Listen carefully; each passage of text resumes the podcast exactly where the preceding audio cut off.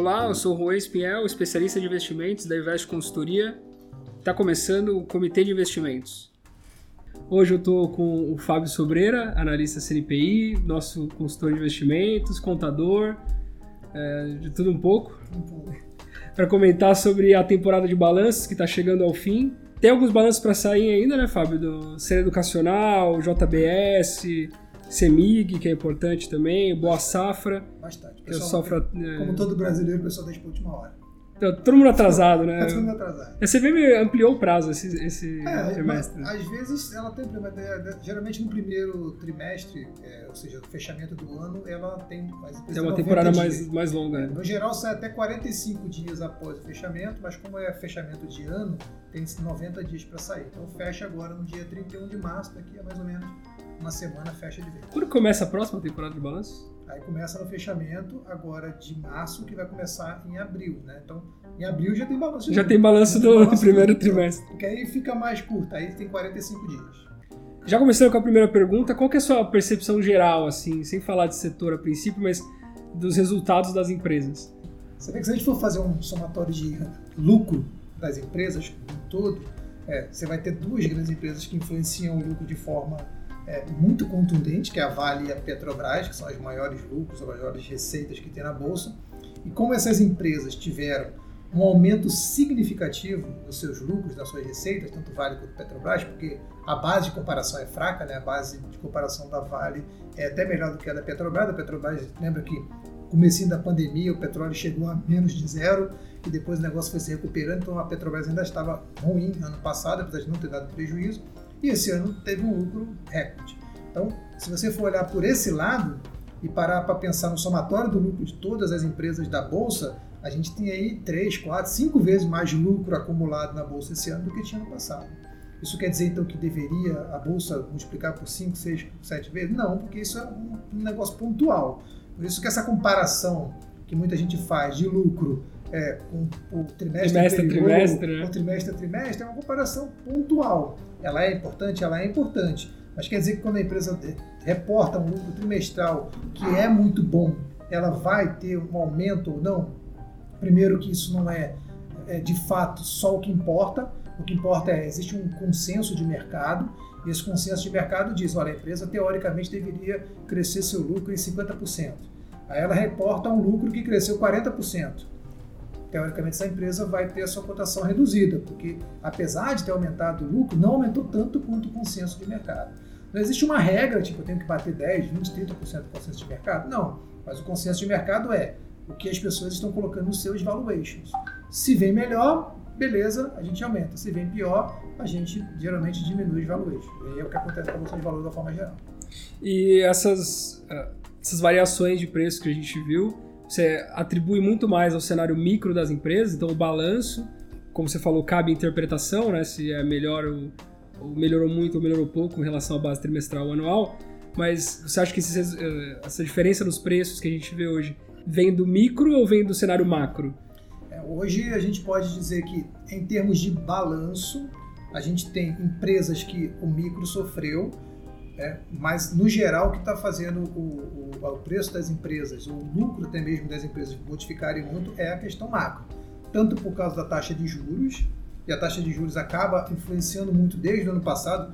É, lembre-se, a gente é, já fechou o ano passado com a taxa de juros subindo muito, de 2%, a gente fechou em quase 9%, e aí já tinha uma perspectiva de chegar a 12, 13, e quando você faz é, uma continha básica e fala, pô, será que as pessoas vão continuar consumindo produtos a essa taxa alta? Será que elas vão continuar comprando casa? Será que elas vão continuar investindo? Pô, um, um empresário que vai montar o seu negócio e pode ficar em casa fazendo nada e ganhar 12, 13, 14, 15% de taxa de juros. O cara vai querer abrir um negócio para quê?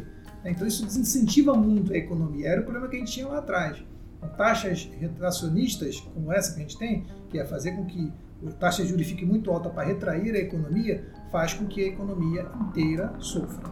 E aí, cabe a nós, analistas e as pessoas que querem investir, buscar boas empresas, né, mesmo quando está tudo bom ou quando está tudo ruim, buscar aquelas empresas que se destacam.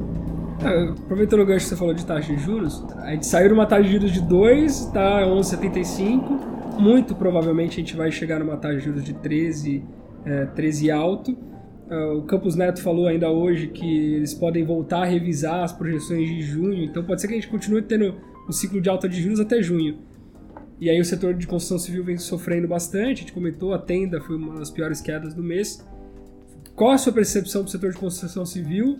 Se ele só vai melhorar realmente de fato quando a gente entrar em outro ciclo monetário? Uh, quais são as suas expectativas? É, o setor de construção civil já é ciclo e os ciclos são relativamente longos. Né? Se você parar para pensar que a, até o ano de 2015, mais ou menos, a gente tinha um crescimento de mais de 10% ao ano do setor de construção civil, da, do, da tabela FIPZAP, né, que é o que mede o preço dos imóveis. E aí de lá para cá, esse crescimento foi só de 2% ao ano, de mais de 10% para 2%, praticamente estagnou. Isso significa que a gente está num ciclo imobiliário que deu uma arrefecida e agora né, muitos até caíram e demora para isso voltar. Quando que a gente tinha esperança de que ia voltar? Quando a taxa de juros caiu. Então a gente já tinha uma esperança de que, pô, com essa taxa de juros baixinha, de 2%, é provável que a gente comece a ter um boom imobiliário de novo. Aí veio é, pandemia, agora veio guerra, e as coisas vão só se atrasando. A gente fez uma reversão gigantesca, né? voltando a taxa de juros lá para um patamar muito alto. As pessoas que compram casas parcelado, financiado e pagam juros acabam mudando de ideia, continuam, por exemplo, morando de aluguel ou não, não realizam o sonho da casa própria, empresas que trabalham com classes menores, como a tenda, por exemplo, acabam sofrendo.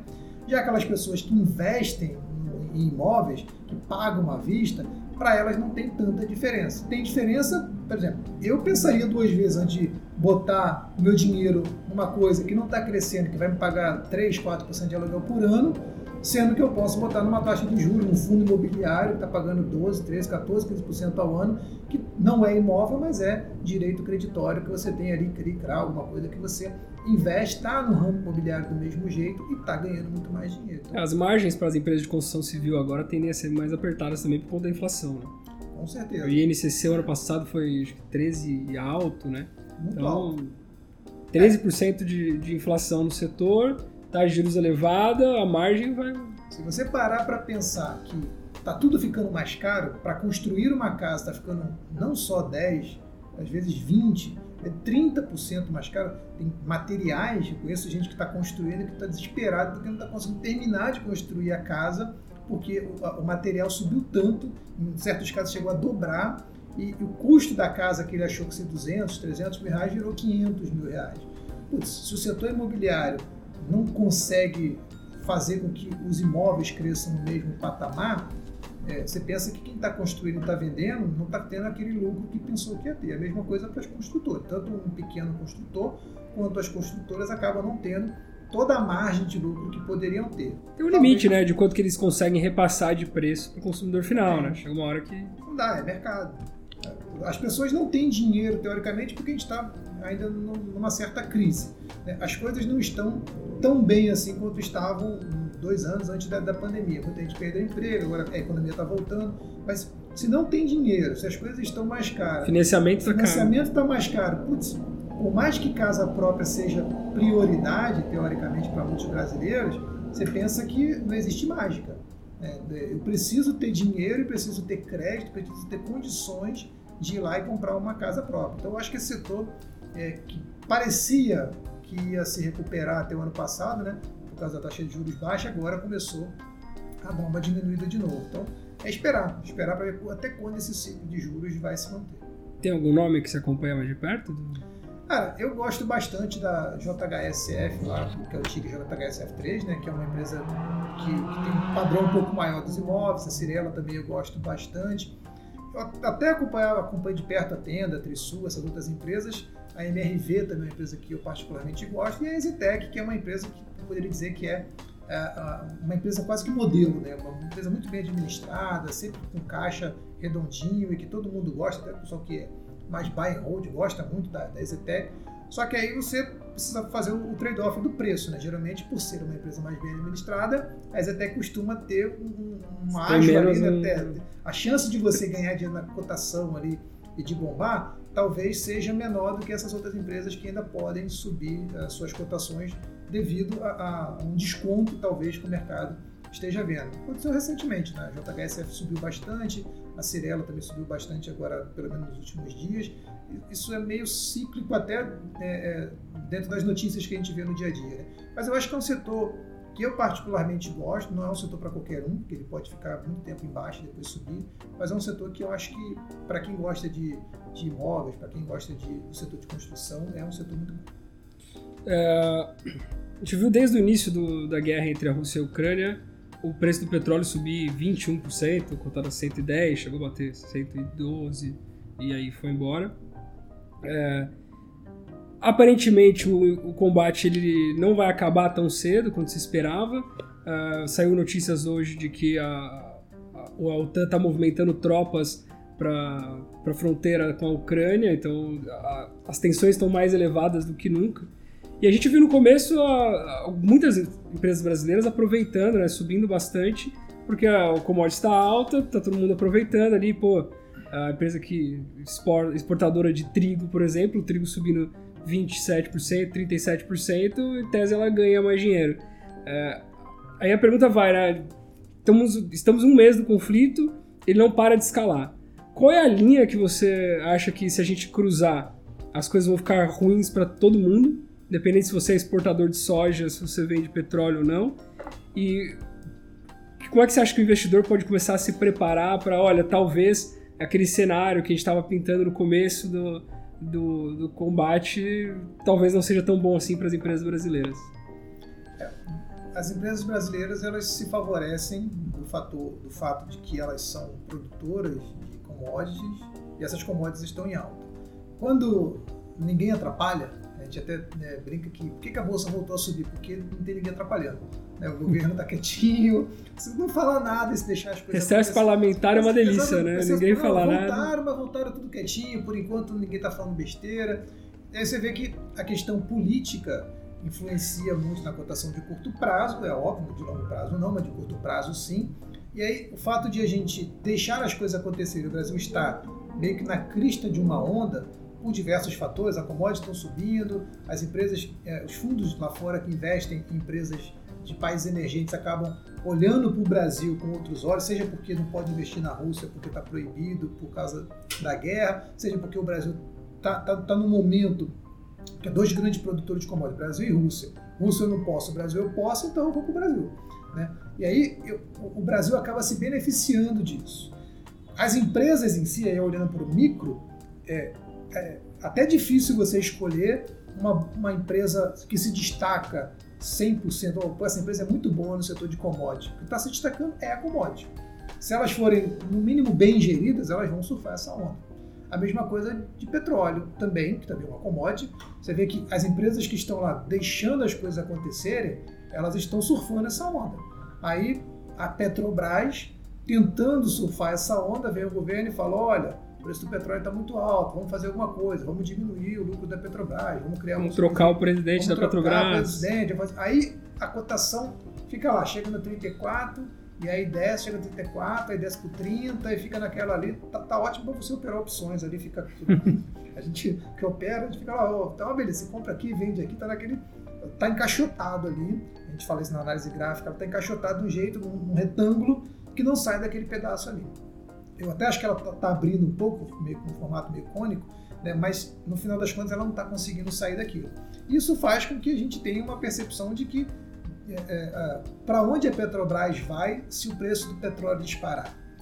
Aquilo que seria um benefício para ela, a gente sabe que o governo muito dificilmente vai deixar o preço da gasolina e a inflação, por consequência, disparar, ainda mais numa eleição. Isso que eu ia comentar agora, né? O ano eleitoral, você deixar é legal. gasolina chegar você para pensar que só esse aumento da gasolina agora, de quase 20%, isso vai causar um impacto de talvez 1% na inflação. De março. Quanto você acha que vai ser a inflação de março quando sair agora? Porque já teve um aumento. Então vai ter um estouro na inflação de março que vai influenciar na inflação dos últimos 12 meses. A gente pode chegar aí na inflação de 11, 12, sei lá quantos por cento já agora na próxima, você imagina o impacto que isso causa. Até o Copom foi surpreendido, né? Você pega, sem, sem ser a ata dessa reunião agora, a ata da última reunião, a projeção deles era de 5,5% de inflação. Essa Sim. já foi de 7,5%. Pô, 2% a mais de inflação? É, 7 e pouco de inflação é, é mais ou menos. Eu acho conservador ainda, 7 e pouco de inflação. Eu acho conservador, falar a verdade. Eu acho que, assim, falando bem em termos de, é, de, de, pensamento, olhando para o que a gente está vendo, olhando, se você for parar para pensar, a gente teve um, IGPM de 30% ano passado e o IPCA ficou ali em 10%. Pô, mas é diferente o cálculo? É diferente o tempo que os cálculos são feitos, mas no final das contas uma coisa influencia na outra. Se você parar para olhar os últimos 10, 20, 30 anos, o IGPM é um pouco maior do que o IPCA.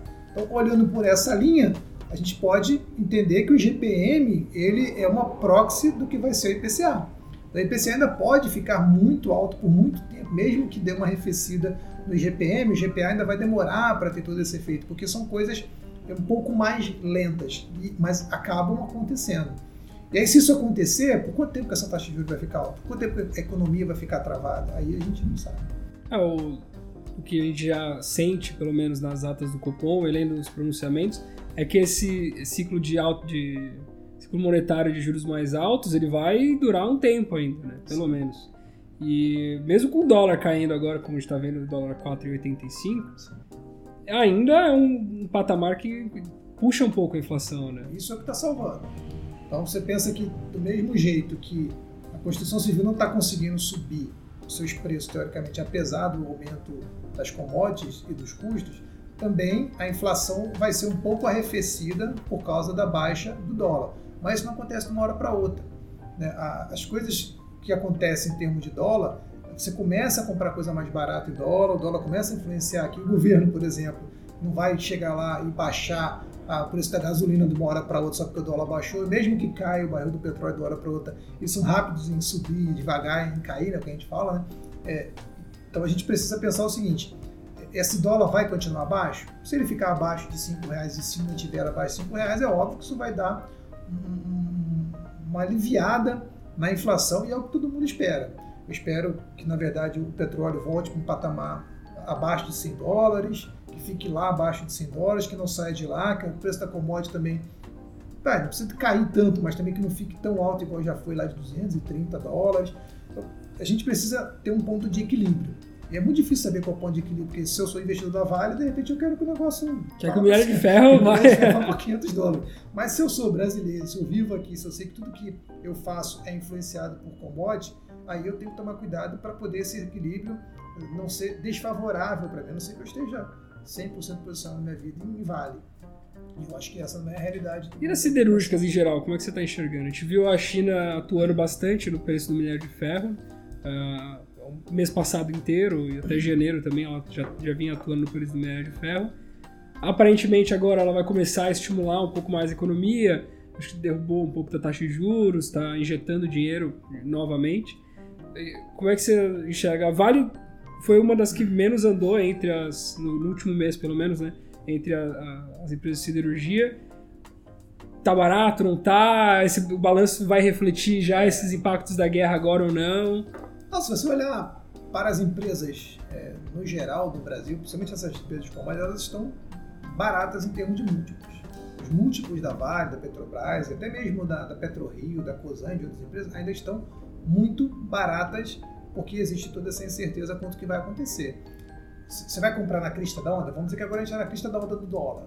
E aí as empresas de, de 3R, PetroRio, Cosan, a, a Enalta, pô, tá tudo bombando. A Petrobras está patinando e a gente já falou por quê, por questão dos governamentais. Quais essas empresas você vai ter coragem de comprar numa situação onde você não tem certeza? Você para para pensar, não, não, quero entrar na questão da política, mas se o PT ganha, é, será que as pessoas não começam a ter aquela memória de, pô, a Petrobras vai voltar para o buraco? Né? A Enalta, que era antiga Queiroz Galvão, também vai voltar para o buraco. Então você vai começar a procurar as empresas que são talvez mais resilientes em termos até de ter melhor nome, melhor governança. Aí eu particularmente gosto da Cosan, que é uma empresa que tem uma diversificação maior, não surfa tanto a onda do petróleo no primeiro momento, porque ela tem, é uma empresa mais diversificada, mas ela surfa, surfa a onda do gás, do petróleo, de tudo. Ela vai subindo de forma mais constante e tem ali uma governança, eu diria, melhor. Então, eu gosto de empresas que têm melhor governança. É, se a gente falar de Vale, por exemplo, a governança da Vale é boa? Ela é boa, apesar do que já dos, aconteceu. Dos ela vem tentando limpar a imagem dela, vem tentando consertar os problemas com as barragens, e eu acho que ela vem sendo, por enquanto, bem sucedida. Mas se você pensar no que já aconteceu, tem gente que fala para mim assim, eu não invisto em Vale nem que ela esteja de graça, por causa do que ela já fez, a quantidade de vidas que ela tirou, tem toda uma questão até emocional nisso, um viés ali emocional você não vai conseguir tirar da pessoa. Outro pode ter medo de que novamente aconteça algum problema e que a Vale, de novo, perca 30% do seu valor num dia, igual aconteceu quando teve a última queda de barragem, porque a empresa foi negligente numa coisa que aconteceu. Então, é, eu gosto de, de empresas que são menos dependentes de fatores externos como commodity, por exemplo. É uma opinião minha. Mas se você quer surfar ondas mais curtas, aí a commodity pode ser um jeito de você ganhar muito dinheiro. Assim como estamos vendo aí muita gente ganhando muito dinheiro com Vale.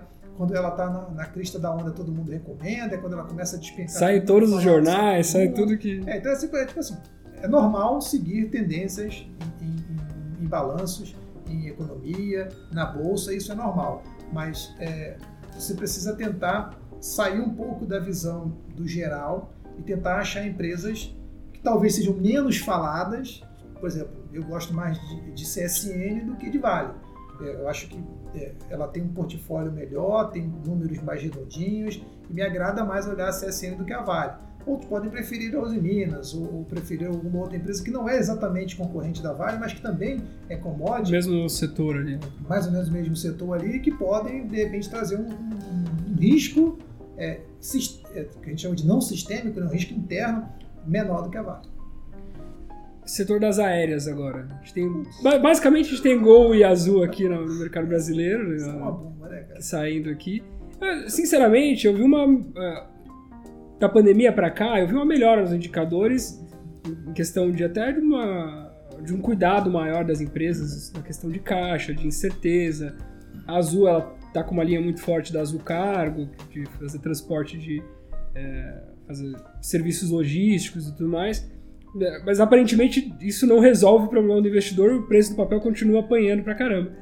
É, é muito mais, a, na sua visão, é muito mais a sensação do investidor de, pô, tá acontecendo uma guerra, eu vou tomar empresa aérea, é, o preço do petróleo também influencia, óbvio, na percepção do investidor, mas aparentemente isso não está refletido ainda no balanço. Cara, a quantidade de coisa que influencia no balanço de uma empresa aérea é absurda qualquer coisa, na Alguém verdade. espirrou influenciou no balanço. Influenciou no Então, assim, é muito difícil.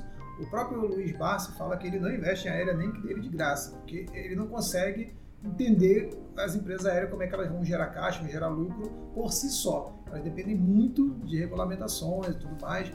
Então elas acabam, no geral, não prestando grandes serviços, não tendo nada que diferencie uma da outra, a não ser alguma questão operacional de é, faço esse tipo de voo, não faço esse tipo de voo. Mas eu, particularmente, não acho que o setor de turismo, o setor de aéreo, esses setores hoje que estão em decadência, eu diria assim, tanto pela Covid quanto agora pela guerra, que eles vão se recuperar no curto prazo. As pessoas estão loucas para viajar, realmente elas querem de qualquer forma sair de casa, isso é verdade, mas até recuperar aquilo que foi lá atrás demora bastante tempo. Então eu acho que a pessoa que quer surfar a onda tem que tomar muito cuidado, porque não é só, é igual empresa de educação, não é só que houve um baque, é que o mundo mudou. O mundo agora pensa um pouco diferente sobre viajar, sobre trabalhar fora. Nem toda viagem é viagem de passeio, muita viagem é de negócio. Você não precisa mais ir para o Japão para poder fazer uma reunião, você pode simplesmente fazer de casa. Então, as viagens e voos que são é, não, é, não, não, pessoais, né, que são aquelas de negócio, vão diminuir muito. A educação vai diminuir muito a presencial. A, a, qualquer coisa que tenha mudado, eu diria para sempre, na, depois da pandemia, você tem que ver com outros olhos. Pode ser que agora esse preço que está a Cogna agora seja o preço da Cogna.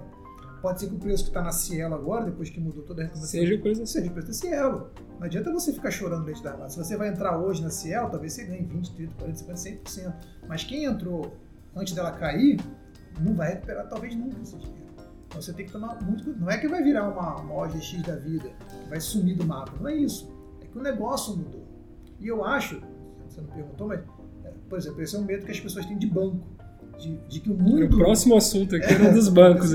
Que o mundo mude tanto que os bancos não tenham mais aquela capacidade de gerar o caixa que eles geram hoje.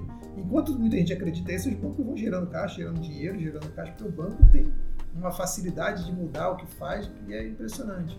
Você vê, qual era o atrativo talvez do Banco Inter ou do próprio Nubank? É que não cobrava taxa de TED DOC. Putz, quem é que paga TED DOC hoje com Pix?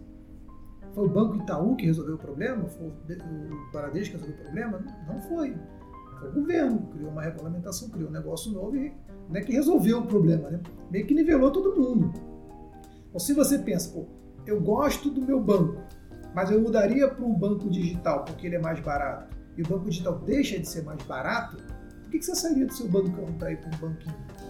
Mesmo que esse banquinho seja um Nubank ou seja um banco que não é nada de banquinho. É, a gente viu a, o Nubank lançou a IPO e a ação está indo muito mal, o Banco Inter também tem é uh, tá é. com uma volatilidade parecida do Bitcoin. Eu atribuo muito isso também ao pouco. O Bitcoin está muito menos volátil. tá, tá, tá, mais seguro investir. Tá muito mais seguro.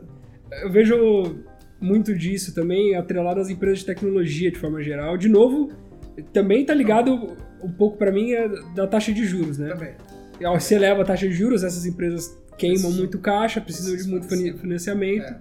Se o financiamento está mais caro, menos lucro no final. Mas é tudo. Vamos lembrar, vamos lembrar assim, quando a gente avalia quanto vale uma empresa, a taxa de juros, ela é não necessariamente a taxa de juros do Brasil. Taxa que ela toma é, sem risco, né? Que pode ser, se você quiser, pode usar a taxa do Brasil, que não é o comum. O comum é você pegar a taxa, por exemplo, americana, jogar o risco Brasil e você ter meio que o, o custo Brasil aqui meio que zero. Aí você começa a colocar acima disso o, o risco que tem daquele negócio não dar certo. Então, se a taxa de juros americana aumenta, se a taxa de juros do Brasil aumenta e você fala, putz, por que, que eu colocaria meu dinheiro na Vale, da Petrobras, qualquer, pode ser a melhor empresa do mundo, né, que tem risco para ter um retorno, uma TIR, que a gente chama taxa interna de retorno, de 15%, se eu posso deixar meu dinheiro aqui num CDBzão aqui, de liquidez diária, que hoje está pagando quase 12 e amanhã vai estar tá pagando 13, 14, por que, que eu faria isso? Então você começa a diminuir o valuation das empresas. E as empresas que dependem de crescimento, se tudo começa a dar errado, se o país começa a dar errado, o crescimento delas começa a não ficar tão alto quanto elas achavam, por causa da taxa de juros, por causa do, do, do retracionismo, você começa a ter um valuation que é muito melhor, menor. Porque a curva longa dessas empresas, que é o caixa que, é o que mais conta no valuation delas, começa a ficar mais curto. Então, se você não tem uma expectativa de futuro de ganhar muito dinheiro, por que eu colocaria hoje dinheiro numa empresa se eu não tenho mais aquela perspectiva? Eu, eu sempre gosto de olhar empresas que podem ter um bom crescimento, mas que hoje já me paguem bem. Se tudo der errado, ela estava me pagando, pelo menos tá eu ganhei o dividendo coisa, ali. Minha tia já é legal, o meu poder de lucro, que é o quanto que essa empresa pode me pagar de dividendos, já é legal. Bacana, se der tudo errado, é igual um banco, eu tô, tô ali então você tem bancos, você tem elétrica, você tem empresas de saneamento, que são empresas que estão mais ou menos nessa categoria. Mas é bom você ter empresas que podem explodir, né? que, que eu acho que são essas empresas que vão dar aquele boom na sua carteira. Mas você tem que saber o, o risco que você está correndo. Então você é mais growth do que value, é isso? Não, eu sou mais value, só que você tem que ter growth, porque se você não tiver growth, você vai sempre ficar meio que na mesma. Aí você está naquela situação de viver dividendos. Também eu estou vendo dividendo, você só vela, você só pegar a empresa que já paga bons dividendos, você vai ser um Luiz Barros da vida, novamente, né? Você vai colocar o dinheiro lá, vai esperar o dividendo vir, vai colocar no bolso, a empresa está subindo, está caindo, não te interessa porque você está botando o dividendo no bolso. Putz, será que para fazer isso não é melhor você investir em fundo imobiliário, por exemplo? Que também pode subir e cair, mas sobe e cai menos e paga dividendos mensais ali? Aí depende muito. A gente, na consultoria, tenta fazer esse tipo de, de alocação ideal, né? O que, que você quer? Faz sentido para você você receber, sei lá, a cada trimestre, de repente, que é uma empresa às vezes paga dividendo, ou uma vez por ano. Você vai ter essa, esse controle de pegar lá tudo que você recebeu de dividendo no passado e esse é o que você tem para gastar esse ano, ou você prefere ver o dinheiro caindo todo ano, todo mês na conta.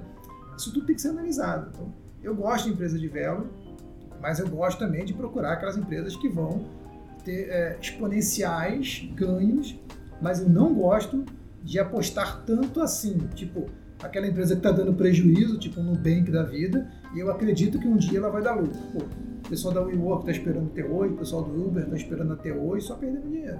Porque as empresas. O cenário agora é pior, né? E elas não dão lucro, nunca deram. Então, será que vale tanto a pena assim? Bom, para fechar, uh, qual a sua perspectiva para a bolsa de forma geral? Assim? Você olha hoje, acordei de manhã, céu tá nublado. É, por aí. Então, é, assim, a gente olha tudo.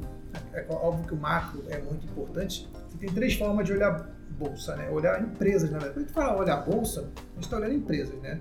A não ser que você compre Bova 11, você não está olhando nunca bolsa, você está olhando empresa por empresa. Que hoje, infelizmente, a nossa bolsa é quase... Commodities, é, bancões... Vale e o bancão. É, basicamente é isso. Tem uma Ambev ali, alguma coisa no meio ali para poder atrapalhar essa nossa lógica. Mas é, é praticamente 50% da bolsa é commodity banco. Você pensa, eu quero investir nisso? Não, vou ter que procurar. Aqui que eu tenho que olhar três coisas. Primeiro, balanço, que é análise fundamentalista. Segundo, olhar o análise técnica, que é olhar o gráfico, que aí nessa análise técnica eu vou olhar pontos onde eu posso é, encontrar boas entradas. Então você não precisa ser um ou outro. Eu sou analista pleno porque eu acredito que tanto o fundamentalista quanto o técnico podem ajudar você a escolher bons pontos de entrada. Agora, não é nem comum. Você tem, deve ter um pouco mais de 100 analistas plenos, que nem eu, no Brasil inteiro. Porque ou você vai para um lado ou você vai para o outro. É meio que uma rixa, né? Meu Deus, é, é uma briga interna é uma ali. briga, tipo, eu acho que não tem nada a ver. Tanto que, é, se você olhar hoje para a Bolsa, para onde que ela vai, pela questão é, de micro, pô, eu acho que ela tem chance de ir bem porque está tudo crescendo. Se olhar para a análise técnica, putz, é, eu olho um gráfico que hoje, se você é, acreditar, é aquela coisa de. Eu não acredito em bruxa, mas que elas existem, elas existem. É, tá tendo as ondas de Elliott na nossa bolsa, né? Subiu, desceu, subiu, desceu, subiu, agora desceu, subiu. A tendência, teoricamente, é que ela bateu no ponto na de, última onda ali da correção. Ponto de Fibonacci ainda ali de 61.8, que é o, o número mágico. Teoricamente, se todo mundo começar a acreditar nisso, a bolsa agora vai cair para baixo de 100 mil pontos de novo. Depois ela volta ao seu caminho de recuperação, porque o caminho da bolsa é sempre para cima, tá? No longo prazo, o caminho de bolsa e de empresas é sempre para cima de uma forma geral. Terceiro, você pode fazer, eu não gosto nem de olhar a análise técnica, nem gosto de olhar a, a, os balanços, não gosto assim, não olha os balanços, você pode olhar o macro, que aí você está olhando a economia como um todo e aí é muito mais difícil você precificar isso, porque aí é, olhar a notícia, é olhar o que está acontecendo, é tentar. Muito mais uma percepção do que de fato um número, um, número, preço. Exatamente. Então você fica tentando ir para lá e para cá, para lá e para cá, e aí tem muita gente que perde muito dinheiro nisso, porque eu acho que o setor agora, ah, eu acho. E aí você fica muito no achismo. Então se você não tem um fundamentalista com valuation, ou não tem uma técnica com algum número também, você fica muito no achismo que faz parte do negócio, afinal de contas, ninguém pensa igual. Se você fizer 500 valuations da mesma empresa com 500 analistas, cada um vai te dar um preço diferente, porque não tem como saber. Se soubesse o cara estava rico, se você soubesse é, mandinar, né? Isso não existe. Mas a verdade é que você precisa juntar, de preferência, esses três fatores, macro, análise técnica, análise fundamentalista, para olhar para a ação e dizer, olha, eu quero ou não estar nessa ação. Bom, Fábio, obrigado que agradeço. E esse foi o Comitê de Alocação, o relatório que você já acompanha agora nas principais plataformas de áudio. Não deixe de nos acompanhar também no Análise da Semana, podcast onde toda segunda-feira pela manhã eu abordo os principais assuntos que irão influenciar o mercado para você começar a semana bem informado. Muito obrigado a todos e até a próxima.